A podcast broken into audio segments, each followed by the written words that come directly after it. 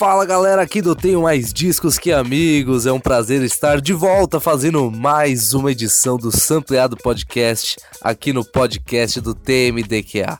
Para você que não me conhece, meu nome é Diego Frank.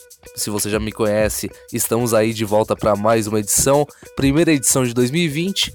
Estamos de volta e hoje especial do disco Refavela. O Rafa me passou no final do ano passado esse tema para fazer. A gente teve uma entrevista bem legal com o Ben Gil, filho do Gilberto Gil. Então a gente decidiu fazer um especial falando sobre o disco, sobre suas influências musicais, tudo o que influenciou o Gil a fazer esse disco e também trazendo alguns conteúdos de samples de músicas que fizeram parte daquele mesmo ano. Bom, para ouvir o podcast você já sabe, né? Siga a gente pelas redes sociais e fique atento a todos os conteúdos. Arroba podcast TMDQA. Vamos dar início então ao sampleado de hoje, a primeira edição de 2020, agora aqui no TMDQA. Vamos lá! Isso é sampleado. Nascido em 26 de junho de 1942, Gilberto Passos Gil Moreira, conhecido também por Gilberto Gil, é cantor, compositor, instrumentista e produtor musical. Sua carreira começou no acordeon, ainda nos anos 50, inspirado por Luiz Gonzaga, pelo som do rádio e também pelas procissões na porta de casa.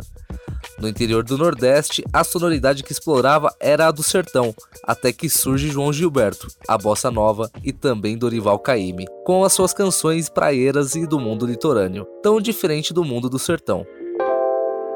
Influenciado, Gil deixa de lado o acordeon e empunha o violão e em seguida a guitarra elétrica, que abrigam as harmonias particulares de sua obra até os dias de hoje.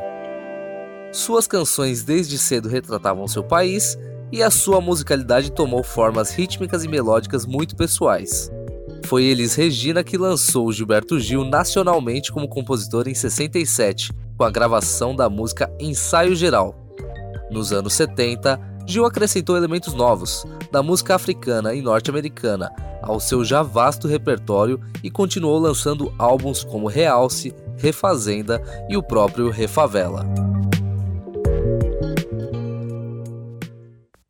O Refavela é um álbum de 1977, gravado pelo selo Phonogram, atual Universal, da trilogia Re, que se refere aos álbuns Refazenda, do ano de 1975, Refavela e Realce, de 1979. Em 77, Gil participou do segundo Festival Mundial de Arte de Cultura Negra, o Festac 77, em Lagos, na Nigéria. O evento reuniu 50 mil artistas, dentre eles o artista Fela Kuti, que influenciou Gil na sonoridade afrobeat e juju. Houve também a influência do funk americano, do reggae, dos blocos carnavalescos baianos e Leaie e Filhos de Gandhi, que propunham a reafricanização do carnaval e do movimento Black Hill. Assim como Refazenda, que revisitou suas raízes nordestinas, o álbum Refavela surge com a ideia de revisitar as suas raízes africanas. Durante a minha pesquisa sobre como foi a construção do disco Refavela, acabei encontrando material no próprio site do Gil, que faz parte do encarte da Caixa Palco, escrita por Marcelo Frois. Vou narrar aqui para vocês, pois achei muito interessante essas informações. Vamos lá então. Olha só, aqui diz, ó. No final de 1976, Gilberto Gil foi convidado a participar do segundo Festac, o Festival Mundial de Arte e Cultura Negra, que aconteceria por cerca de um mês a partir do final de janeiro de 1977, em Lagos, na Nigéria. Gil não só aceita o convite, como monta uma banda especialmente para o evento, com Perinho Santana na guitarra, Cidinho nos teclados, Rubão Sabino no baixo e Djalma Correia, percussão e Robertinho Silva na bateria. Ensaiamos logo após o ano novo e fizemos um show de preparação no Teatro João Caetano, lembra Gil. Os shows foram gravados e Gil entregou um registro ao vivo da novíssima Babá Alapalá ao cineasta Nelson Pereira dos Santos, para que ele utilizasse no filme Tenda dos Milagres.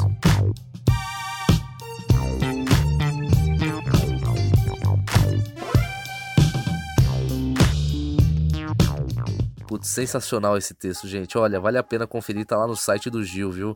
Eu achei esse material enquanto eu pesquisava é, sobre o disco Refavela. Tem mais uma citação aqui, ó.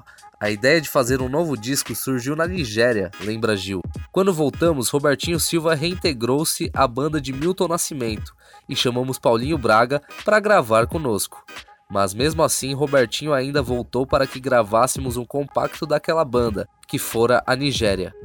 Antes, porém, Gil e sua banda, com Robertinho substituído por Paulinho na maioria das faixas, entraria no novo estúdio de 16 canais da Phonogram para registrar o álbum Refavela. Era a época do movimento Black Hill, com o funk começando por aqui e eu quis gravar algo como aquela versão do samba do avião, lembra Gil. Galera, esse foi apenas um trecho tá, do encarte da Caixa Palco escrita por Marcelo Frois que achei muito interessante em compartilhar aqui com vocês nessa edição do podcast. Mais de 40 anos se passaram e o Refavela continua vivaço. Eu lembro muito bem que em 2017, Gil reuniu um time de músicos para comemorar os 40 anos do Refavela. Inclusive, eu tive a oportunidade de assistir a um show que teve aqui em São Paulo.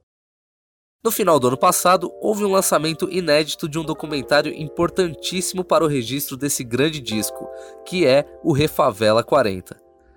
O Refavela 40 aborda a importância histórica do disco Refavela, criado a partir da experiência de Gilberto Gil no Festival Mundial da Arte e da Cultura Negra, realizado na Nigéria, e apresenta vários depoimentos inéditos e imagens de arquivo. O documentário conta com as presenças de Rubão Sabino, o baixista, Robertinho Silva, baterista, e Djalma Correia, percussionista, que acompanharam o cantor na turnê africana.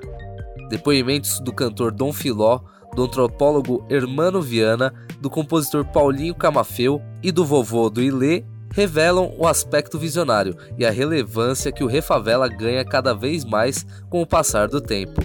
Além disso, o filho de Gilberto Gil, Ben Gil, conversa com o pai de Roberto Santana, produtor do disco, sobre os clássicos inesquecíveis da obra, como Ilê Aie e O Sítio do Pica-Pau Amarelo. Ben Gil também conversou com a nossa equipe do TMDQA, contando pra gente na íntegra algumas informações sobre como surgiu Refavela 40, sobre a banda e seus integrantes, e por que a escolha do disco Refavela para todo esse trabalho. Confira! O Gil, ele, ele sempre, né, nesse sentido, ele sempre olhou para frente, né? Ele nunca teve esse ímpeto, assim, como sendo algo, algo da natureza mesmo dele como artista, né? De, de, de revisitar um repertório, revisitar um álbum, principalmente sendo dele próprio. Isso foi uma ideia que partiu de, de pessoas que têm uma relação muito profunda com esse trabalho, que foram muito influenciadas por esse disco especificamente e que, em sua maioria, não eram nem nascidas na época do lançamento do disco. Então, o contexto em que o disco foi lançado também é um contexto desconhecido do ponto de vista da vivência para quem participou e, e produziu o Refavela 40. E a gente também não teve a oportunidade de ver esse repertório sendo executado ao vivo, né, em sua maioria. Algumas músicas permaneceram no repertório do Gil, como Babá Lapalá, é, o próprio Ileaê, Aqui Agora, mas muitas delas não. Mas o Refavela 40 surgiu mesmo do, do gosto do, dos integrantes pelo trabalho e da vontade de, de mergulhar naquele, naquele ambiente. E na verdade o show da Concha, que é o que ilustra o documentário, a gente não sente como sendo o, show principal, né? Pra gente todos os shows foram importantes. É óbvio que estar na Bahia, estar na Concha Acústica tem uma importância própria.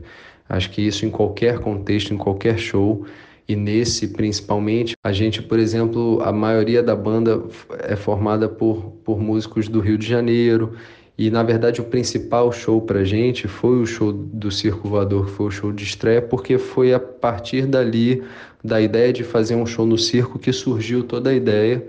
Eu acho que o único disco que, que, que, que dele em que eu, eu acho, achava e continuo achando que isso é possível é o próprio Refavela, porque eu sinto que é um disco com uma linguagem muito universal é, como a música do Bob Marley, como a música do próprio Fela Kuti. É, eu acho que se você juntando os elementos básicos daquele trabalho, você consegue reproduzir aquela atmosfera. Eu acho que isso não acontece em nenhum outro disco do Gil.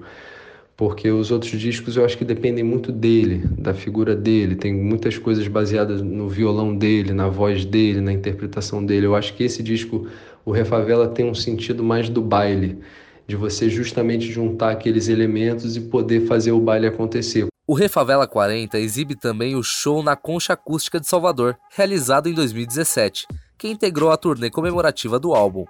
A apresentação, conduzida por Ben Gil, contou com a participação especial das cantoras Cel e Maíra Freitas, de Moreno Veloso, filho mais velho de Caetano Veloso, e do próprio Gilberto Gil.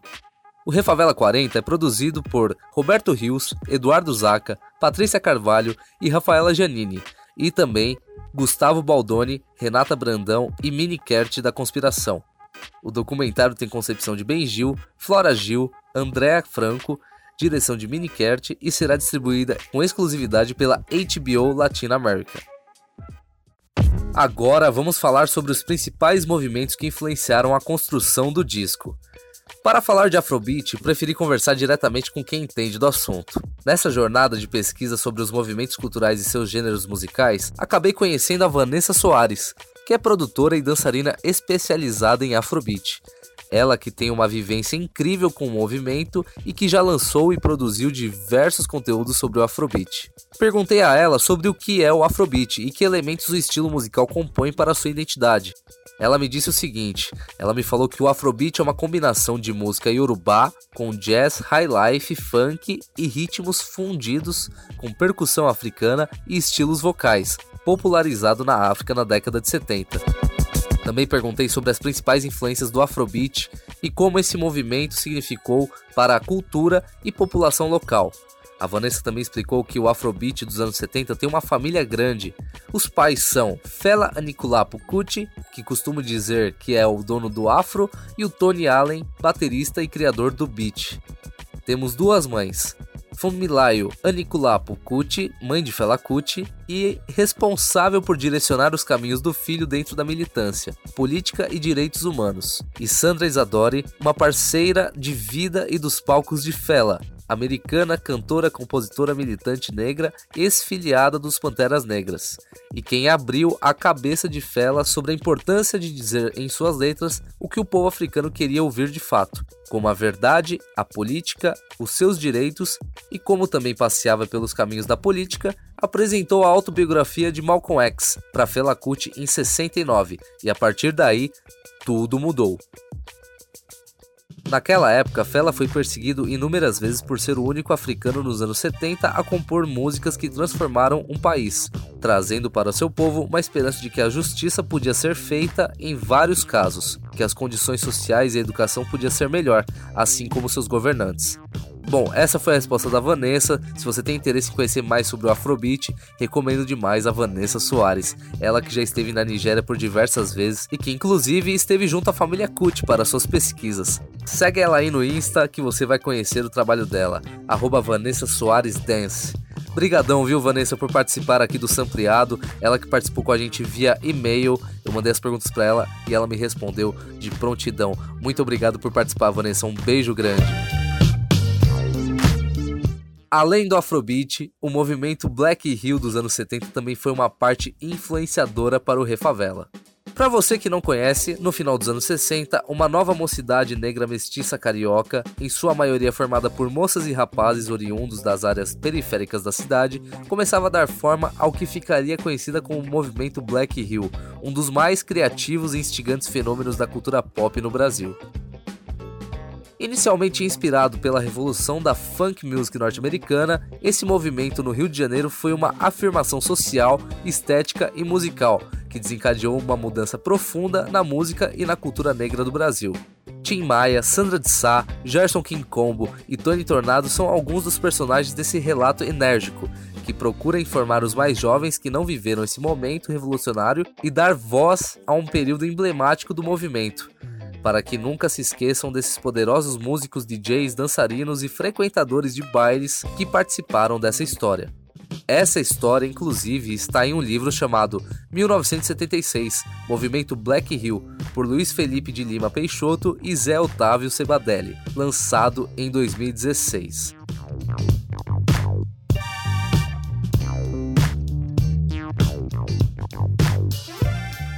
Ainda falando sobre o movimento Black Hill, no final dos anos 60 do século 20, a princípio, pequenos clubes foram usados e o que neles era conhecido como hi-fi virou baile. O equipamento 3 em 1 saiu de cena e entraram as caixas de som feitas em um fundo de quintal. A vitrola que tocava até 10 discos foi substituída por um par de tocadiscos, e a figura do discotecário passou a ocupar um espaço privilegiado nos pequenos palcos dos clubinhos do subúrbio.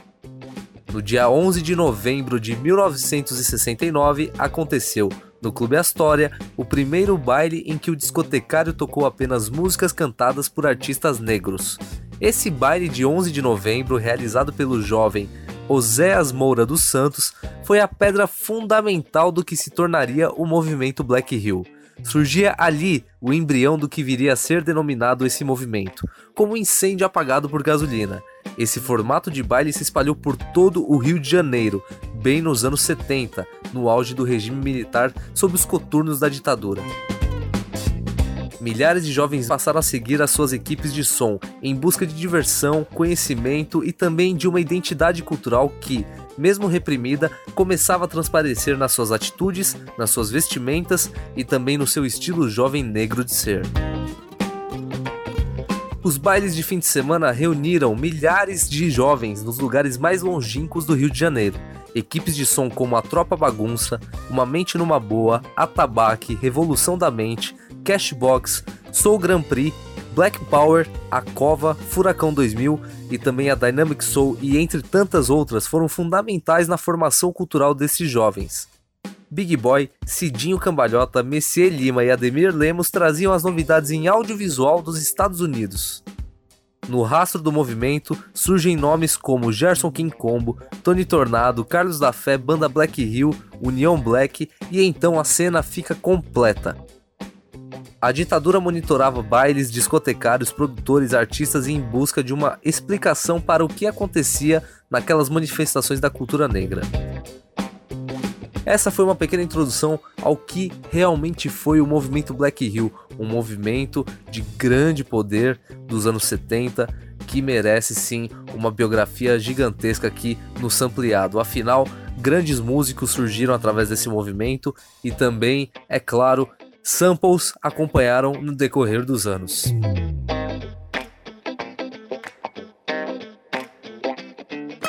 E agora, para finalizar o podcast aqui no Sampleado, vamos fazer o seguinte, ó. Eu vou apresentar para vocês um top 5, um top 5 com as músicas que eu mais gosto dentro desse estilo musical, que também está é, em conjunto deste movimento, né, no movimento Black Hill. Também falamos sobre o Juju Music, falamos sobre o Afrobeat e também falando sobre o disco Refavela, é claro, Refavela você não pode deixar de ouvir. Depois que você ouvir esse podcast, você tem que lá, lá no Spotify e ouvir Gilberto Gil Refavela. Mas eu vou trazer também aqui uma lista com cinco músicas que eu adoro e que eu tenho separado também constantemente playlists lá pro TMDQA, né? É, com a tag TMDQA pro podcast em si, pra gente poder rodar, tá legal? Então, top 5 referente ao movimento Black Hill para o podcast sampleado dessa edição. Vamos lá!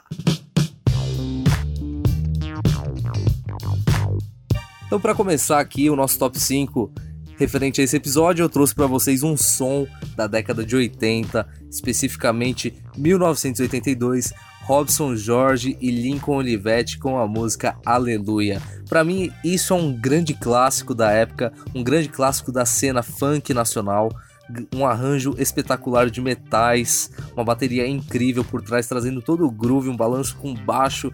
Recomendo. Não posso ilustrar por aqui, mas você pode ouvir lá no Spotify, na playlist que eu montei especificamente para esse episódio do Sampleado, tá bom?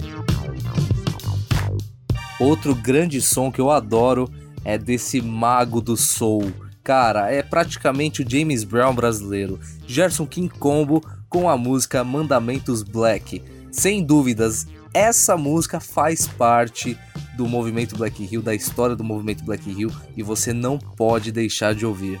Vamos então para a próxima faixa aí que eu separei. Também tem aí a música da banda Black Hill, a Maria Fumaça. Grande clássico, gente. Eu tive até o, o prazer de ouvir é, essa música é, num show que teve aqui em São Paulo no Sesc. Se eu não me engano, foi com o Leite Eres Leite e a orquestra Rumpeless Gente, que fantástico show. Foi um show que eu chorei demais, cara. Chorei demais porque eles resgataram exatamente esse disco da banda Black Hill num formato totalmente instrumental, é, com uma orquestra, cara. Foi fantástico, show fantástico. Então eu recomendo as duas versões. Eu vou ver se eu consigo encontrar a versão do Leite Ares Leite para postar para vocês também. Mas fica aí a indicação da banda Black Hill, Maria Fumaça, mais uma faixa fantástica para compor esse episódio do Movimento Black Hill que a gente deu aqui no final do sampleado Refavela Gil. É isso aí.